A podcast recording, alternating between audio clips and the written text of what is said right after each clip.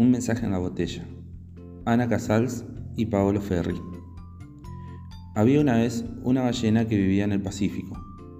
Desde siempre, su familia había jugado al escondite en la barrera del coral o a espantar pececillos de colores. Pero las cosas habían cambiado. La pequeña ballena no jugaba, sino que dedicaba su tiempo a nadar entre seres nunca vistos por aquel mar.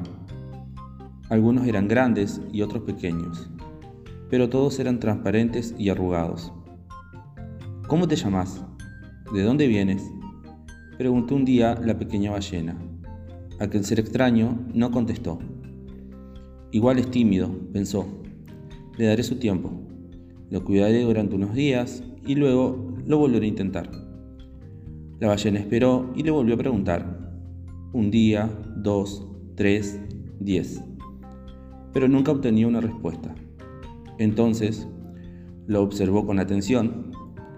Se dio cuenta de que aquel ser extraño nunca le hablaría porque no tenía boca, no era ningún animal o planta que conociera. No comía, no respiraba, no jugaba y por supuesto no respondía. Pero no se daba por vencida. Tenía que existir una manera de comunicarse con él. Escribió un mensaje y lo puso dentro esperando obtener respuesta. Quizás no sabes hablar, pero sí sabes leer. ¿Quién eres? ¿De dónde vienes? ¿Eres de otro planeta? Me gustaría ser tu amiga, pero tú no me haces ni caso. El ser no contestó, no respiró, no hizo nada. Al día siguiente, la ballena vio que aquel ser extraño sí tenía amigos.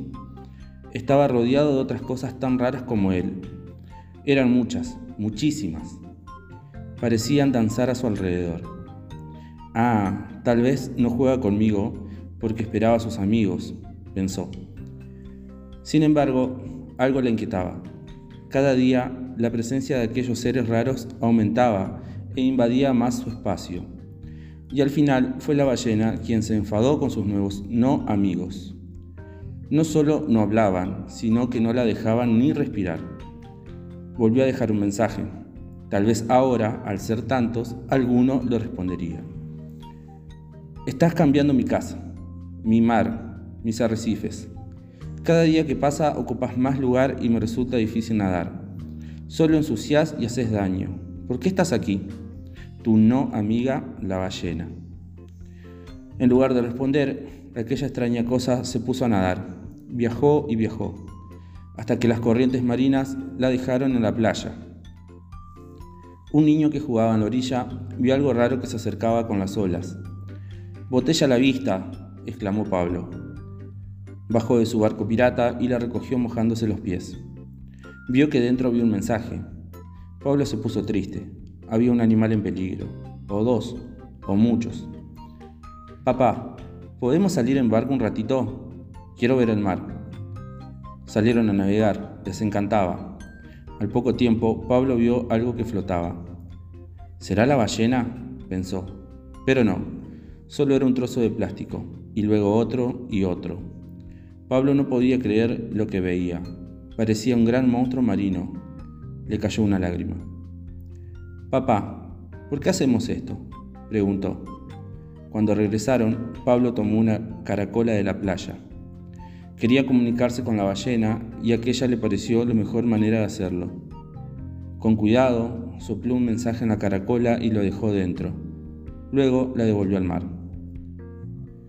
Querida ballena, estas cosas feas y transparentes que ensucian tus aguas son botellas, bolsas y envases de plástico. Somos los humanos quienes las tiramos al mar. Prometo que te salvaré. Tu amigo pirata Pablo.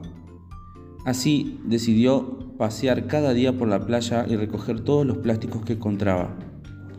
Los llevaba a reciclar y sobre todo los alejaba de las olas que lo podían arrastrar lejos, mar adentro, hacia los arrecifes, hacia su amiga ballena. Al cabo de unos días, Pablo vislumbró algo desde el mástil de su cabaña barco. Sus ojos brillaron, algo saltó en el horizonte.